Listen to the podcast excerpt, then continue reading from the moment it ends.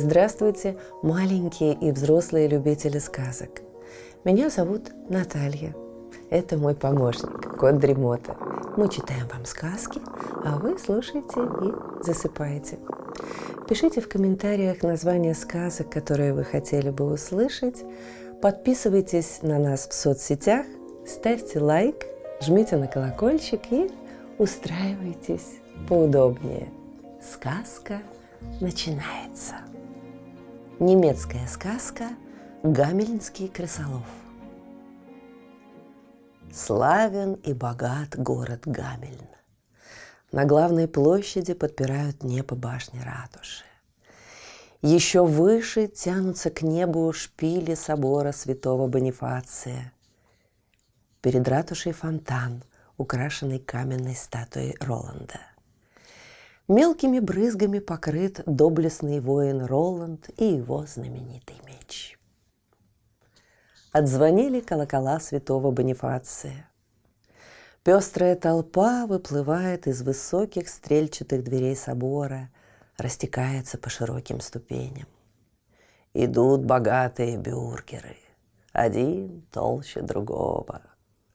Блестят золотые цепи на бархатной одежде – Пухлые пальцы унизаны кольцами. Зазывают, заманивают покупателей купцы. Прямо на площади раскинулся рынок. Горами навалена снеть, сало белее снега, масло желтее солнца, золото и жир.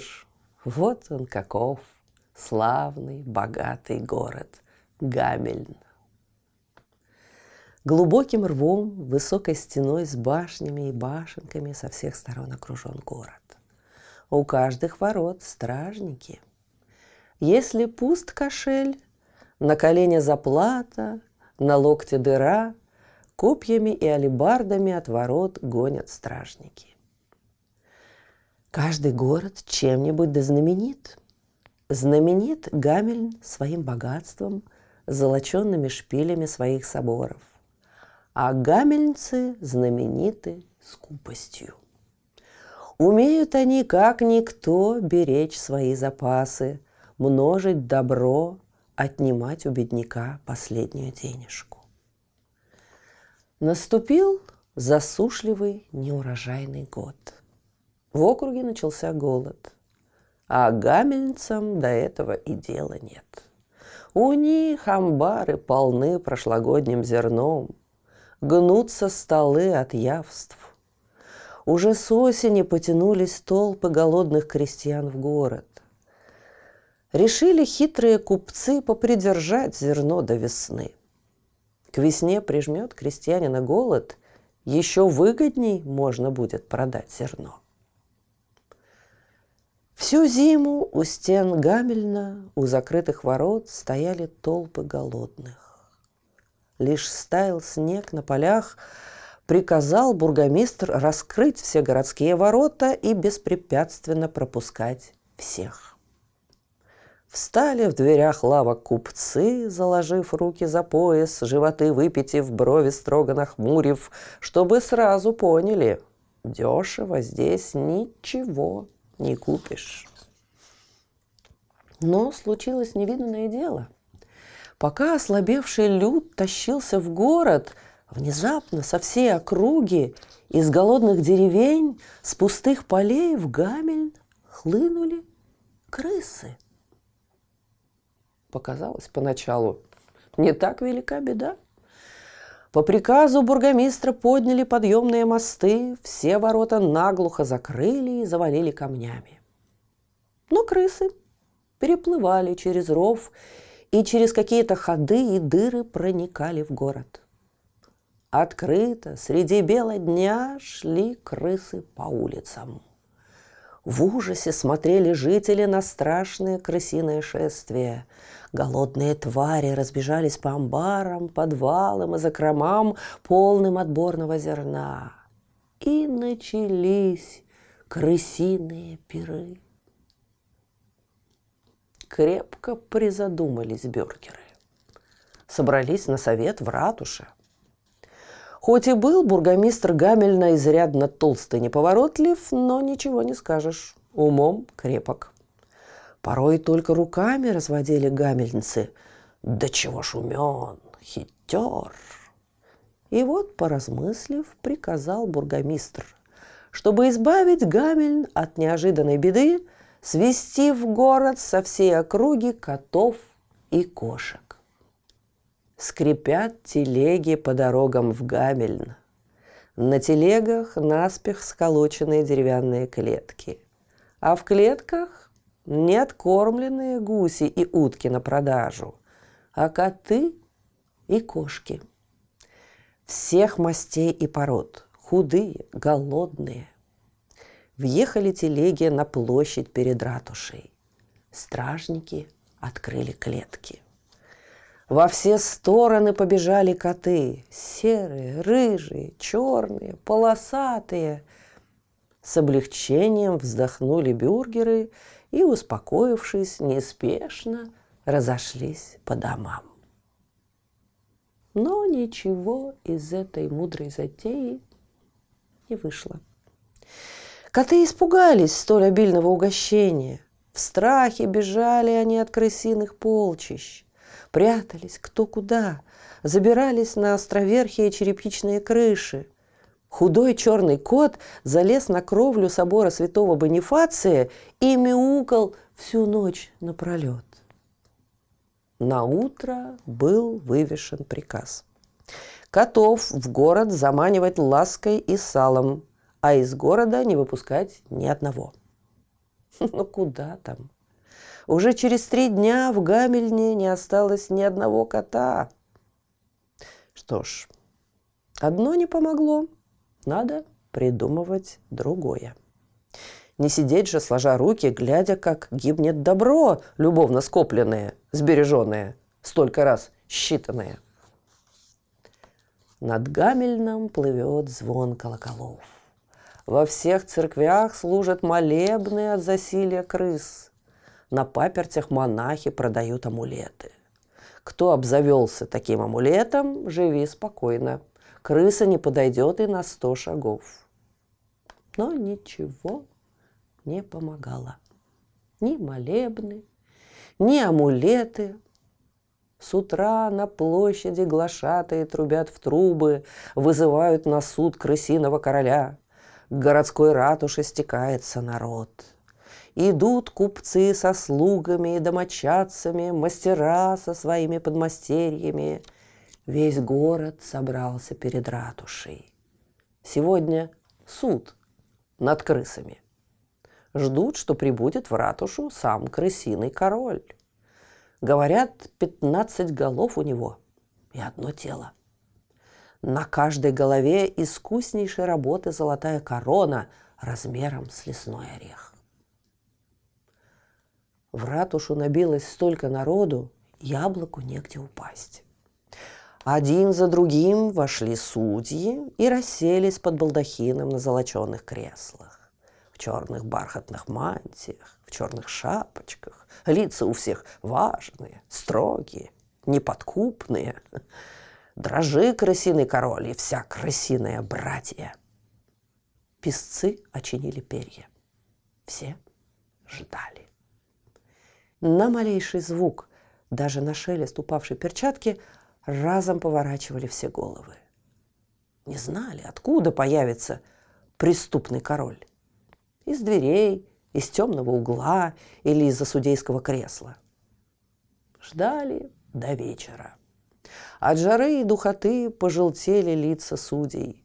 Но крысиный король так и не явился. Делать нечего. Тут же за дверьми изловили большущую усатую крысу. Посадили в железную клетку, а клетку поставили посреди стола. Крыса, пометавшись, затихла в покорной тоске. Забилась в угол. Главный судья Каспар Геллер поднялся с места. Вытер платком взмокшее лицо. Пять амбаров с зерном подчистую разграбили у него крысы, опустошив все погреба. Долго громовым голосом обличал крысиное племя судья. протянув руку над клеткой с крысой, перечислял все преступления, злодеяния и козни проклятых крыс. После него встал судья Гангель Мун, похожий на разжиревшую лису.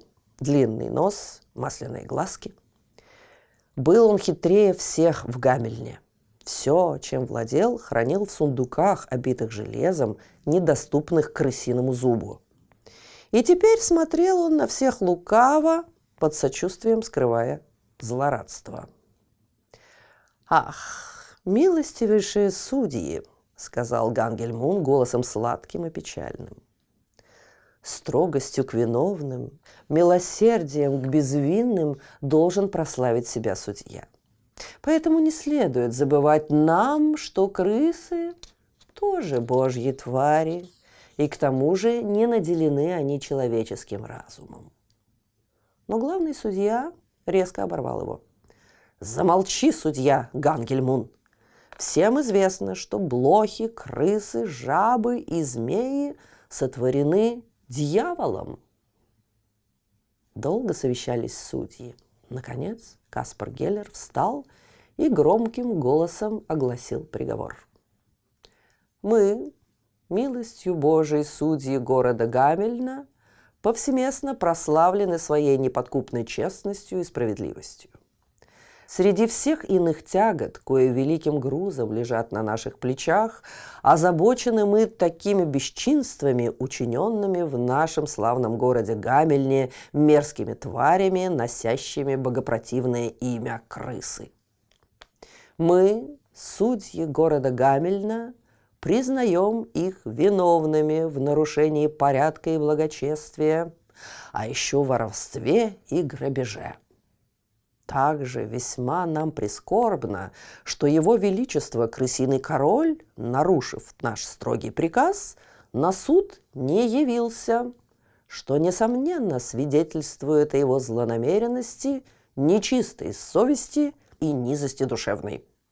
Посему приказываем и повелеваем всем упомянутым крысам, а также королю всего крысиного племени к полудню завтрашнего дня под страхом смертной казни покинуть наш славный город, а также все земли, принадлежащие ему.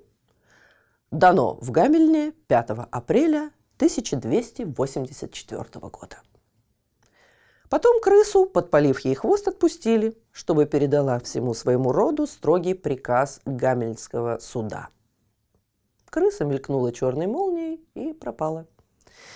И все опять, успокоившись, разошлись по домам. На другой день с утра нет-нет, да и подходили к окнам жители. Ждали, что двинутся крысы вон из города. Но только напрасно ждали. Солнце стало уже клониться к закату, а проклятое племя не думало исполнять судебный приговор. И тут вдруг пронеслась страшная весть. Неслыханное дело. В ночь, как состоялся суд, сожрали крысы у главного судьи Каспара Геллера судейскую мантию и шапочку в придачу. От такой наглости все только рты пооткрывали – быть беде. И в самом деле крыс в Гамельне все пребывало и пребывало. По ночам во многих окнах мигали свечи. Догорит одна свеча, от огарка зажигали другую, и так до утра. Сидели бюргеры на высоких пуховиках, не решаясь спустить ноги с постели. Уже никого не боясь, шныряли крысы повсюду привлеченные ароматом жаркого, пробирались на кухне, выглядывали из углов, поводя носами, принюхиваясь, чем тут пахнет. Прыгали на столы, прямо с блюд норовили утащить лучший кусок. Добирались даже до окороков и колбас, подвешенных к потолку. Чего не хватишься, все сожрали, проклятые и уже в двери многих домов костлявым пальцем постучал голод. А тут еще приснился бургомистру такой сон, будто выгнали крысы из домов прежних хозяев. Он, почтенный бургомистр города Гамельна, бредет с нищенской сумой. За ним жена, дети. Робко постучал в дверь своего дома. Дверь распахнулась, а на пороге крыса в рост человека. На груди золотая бургомистрова цепь. Махнула лапой, набросились на них другие крысы в шлемах с алебардами. Вон отсюда, нищие, голодранцы. На утро собрал в ратуше бургомистр всех советников, рассказал свой сон. С тревогой переглянулись бюргеры. Ох, не к добру это. Хоть и были бюргеры один скупее другого, но тут решили ничего не жалеть, лишь бы избавить город от страшной напасти. По всем улицам гамельно прошли глашатые. Шли они, нарушив строй и порядок, сбившись в кучу друг к другу поближе. Город как вымер. На пустынных площадях, на пустынных улицах, на мостах в полной тишине странно и зловеще звучали трубы и голоса глашатаев. Кто избавит славный город Гамель над крыс, Получит от магистрата столько золота, Сколько сможет унести. Но прошло три дня, а в ратушу так никто и не явился. На четвертый день колокол снова собрал всех бюргеров в ратушу. Бургомистр долго тряс рукавами, подбирая края плаща, не забралась ли крыса. Осунулись, побледнели бюргеры, под глазами черные круги. Куда девался румянец и толстые щеки? Если уж не помогает обещанная награда, видно, больше ждать спасения неоткуда. Не выдержав, закрыл лицо руками бургомистр и глухо зарыдал. Все, конец. Погибает добрый старый Гамельн. И вдруг все услышали какие-то голоса, шум и движение внизу, на площади. В зал вбежал стражник и крикнул «Крысолов!». В дверь, прихрамывая, вошел странный человек. Был незнакомец высок и худ, лицом темен, словно хорошенько прокоптили его над огнем, взгляд пронзительный. От такого взгляда холод пробегал по спине. На плечах короткий плащ. Одна половина камзола черная, как ночь, другая красная, как огонь. В черную шапочку сбоку воткнуто петушиное перо. В руке же незнакомец держал старинную, потемневшую от времени дудку. В другое время, конечно, осторожные бюргеры поостереглись бы такого странного гостя. Не доверяли они тощим бродягам. Но сейчас все обрадовались ему как самому желанному гостю. Бургомистр, назвав его «любезный мой господин», сам придвинул ему кресло. Судья Каспар Геллер попробовал даже хлопнуть его по плечу – но тут же, громко вскрикнув, отдернул руку. Ладонь словно огнем обожгло. Слуги спустились в подвалы и принесли бутылки с мальвазией, рейнским и мозельским. Пришелец схватил бутылку мальвазии, зубами вытащил восковую затычку и, запрокинув голову, одним глотком выпил драгоценное вино. Не останавливаясь, опорожнил подряд девять бутылок. А не найдется ли у вас еще хорошие бочки вина? Спросил незнакомец. После, после, любезный мой господин, медовым голосом сказал Гангельмун. Сначала дело, а потом уж пир. А бургомистр, уже не в силах сдержать нетерпение, спросил незнакомца напрямик. «Скажи, сможешь ли ты увести крысиное племя из нашего города? Могу, усмехнулся крысолов. Эти твари мне подвластны. Все? До единой? Бургомистр даже привстал с места. Я очищу ваш город от крыс.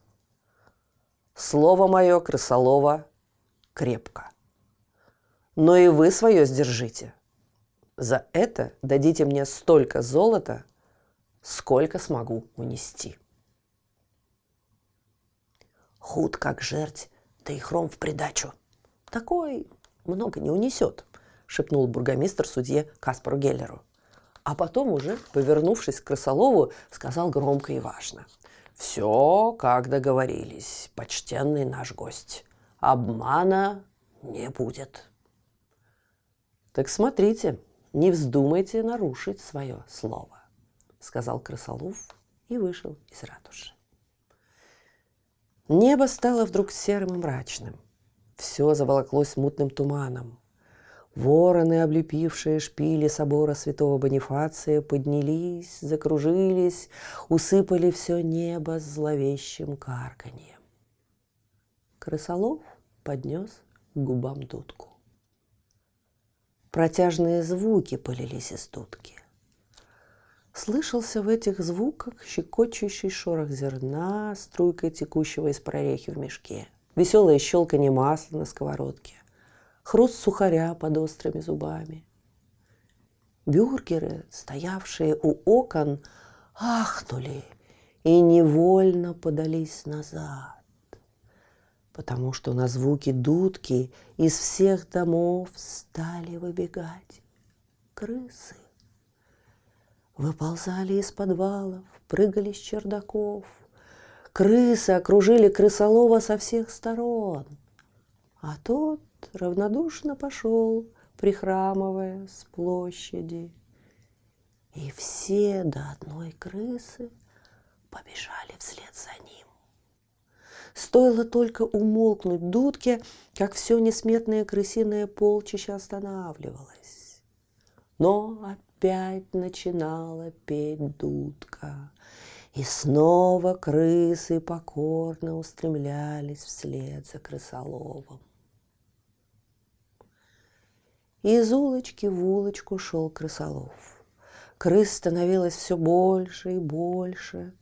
Выглядывали из окон мясники, колбасники, сапожники, золотых дел мастера.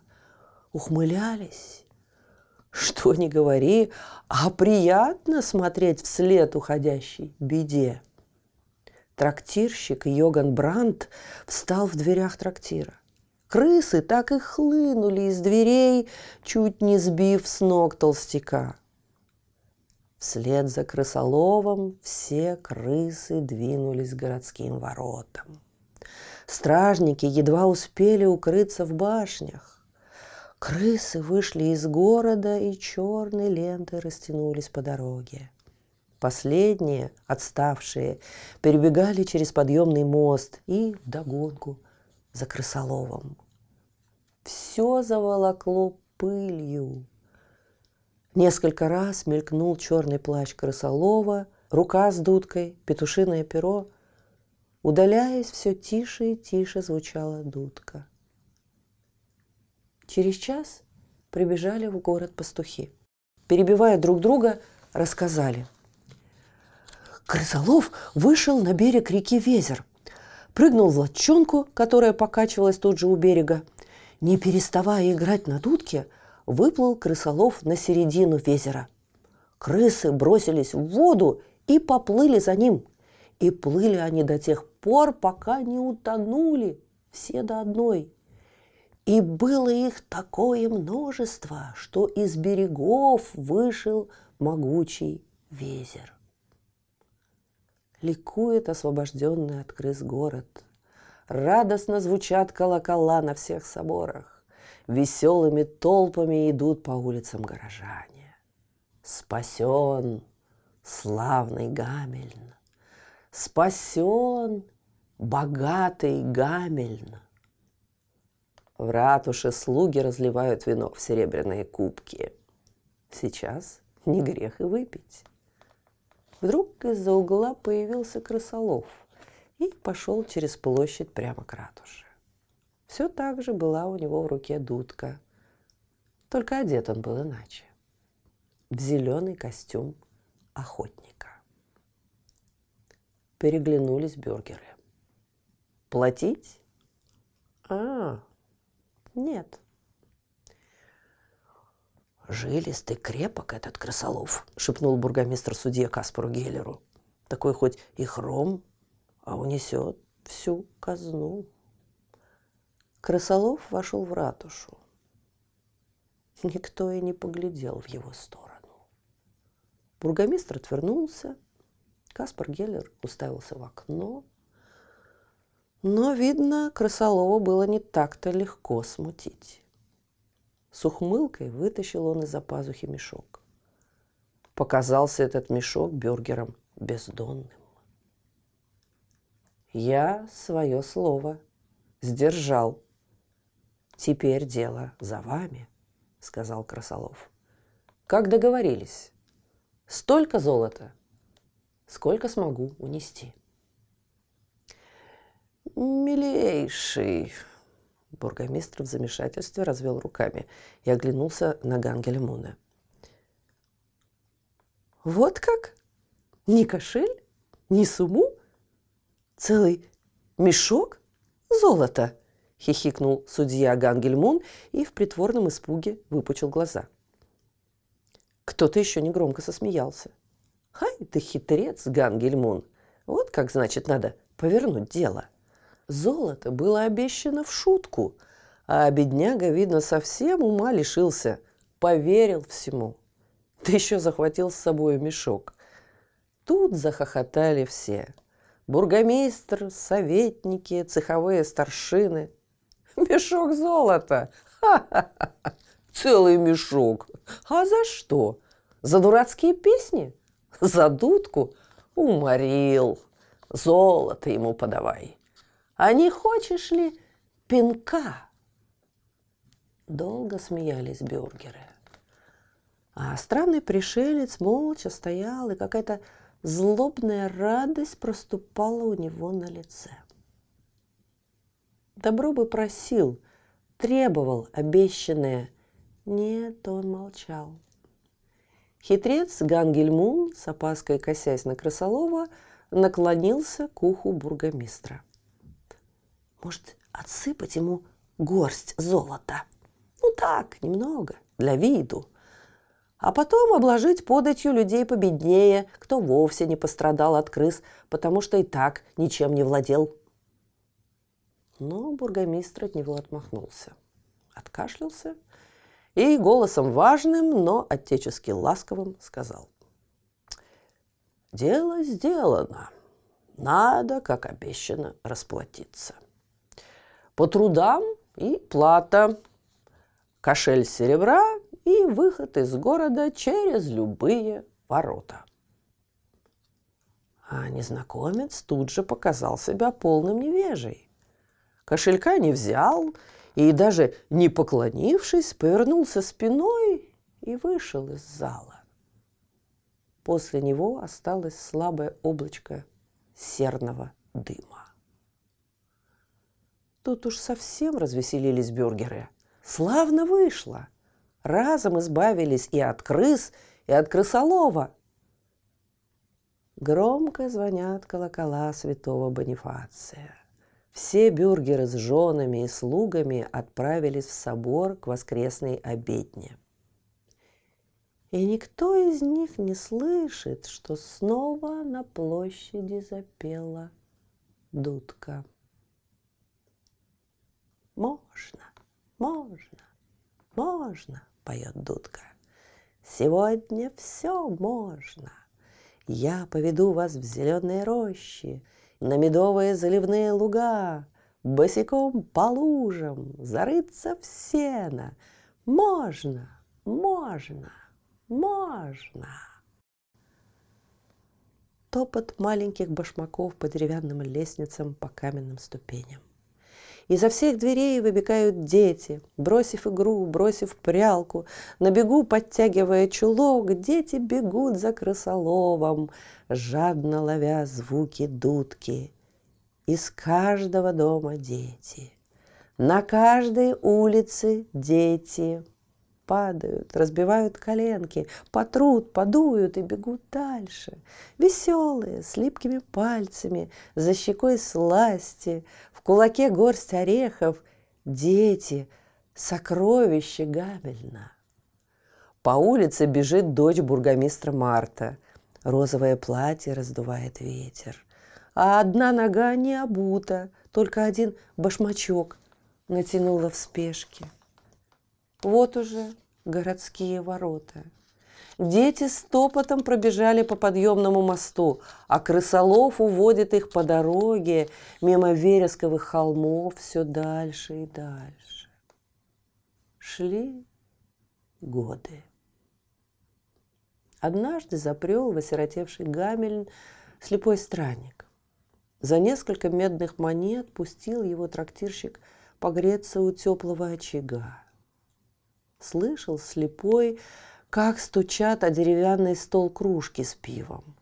И кто-то сказал, «Откуда ты пришел, старик? Потешь нас рассказом почуднее, и я, так и быть, поднесу и тебе кружку с пивом». И слепой старик начал рассказ. Много земель исходил я, и вот куда однажды привела меня судьба. Трудно слепцу вести счет времени. По теплу, идущему от солнца, по холоду, идущему от ночного неба, отличаю я день от ночи. Долго блуждал я по дремучему лесу. Вдруг услышал я звон колоколов. Для слепца звуки то же, что для кормчего свет маяка – так, идя на звон колоколов, подошел я к какому-то городу. Стражники не окликнули меня. Я вошел в ворота и побрел по улице. Чутко прислушивался я ко всем звукам, стараясь понять, не завела ли меня судьба в недоброе место. И не мог я не подивиться. Слышал я вокруг себя только молодые голоса. Как птица летал вокруг меня смех. В этом городе больше бегали, чем ходили. Кто-то в припрыжку обгонял меня, кто-то бежал мне навстречу. Слышал я, как мяч ударялся в стену. Все голоса были звонкие, все шаги легкие, быстрые. И тогда понял я, что этот город населен одними юношами и девушками. И показалось мне, сложен весь этот город из светлого камня и солнечных лучей. Был я радушно принят в первом же доме, куда постучал. А когда спросил я, как зовется этот город, странную сказку рассказал мне мой юный хозяин. Думаю, посмеялся он над бедным стариком, но я не сержусь на доброго юношу. Вот что он рассказал мне. Когда были они маленькими детьми, увел их из родного города человек в зеленой одежде, игравший на дудке. Видно, был это сам дьявол, потому что завел он их прямо в глубину высокой горы. Но не хватило у него власти, чтобы загубить невинных детей, и после долгих скитаний во мраке прошли дети сквозь гору и очутились в безлюдном диком месте. Тогда из леса пришли лани и кормили самых маленьких своим молоком. Без труда приручались дикие козы. Сначала жили дети в шалашах, а потом стали строить город – и легко поднимали они огромные камни, словно камни сами хотели сложиться в стены и башни. И когда закончил слепец свой рассказ, услышал он старческие вздохи, глухие рыдания идущие из самой глубины души, глухой кашель и стоны. Тогда понял странник, что вокруг него одни старики. И весь город показался ему мрачным, печальным и сложенным из темного камня. В волнении, прерывающимися от слез голосами, стали спрашивать старики. Ну где же, где же, в какой стороне лежит тот юный светлый город? Но ничего не мог сказать им нищий, слепой странник. Слышите? Кот Тремота запел свою песенку. Это значит, что пора засыпать. Мы обязательно встретимся снова. Ну а сейчас спокойной ночи.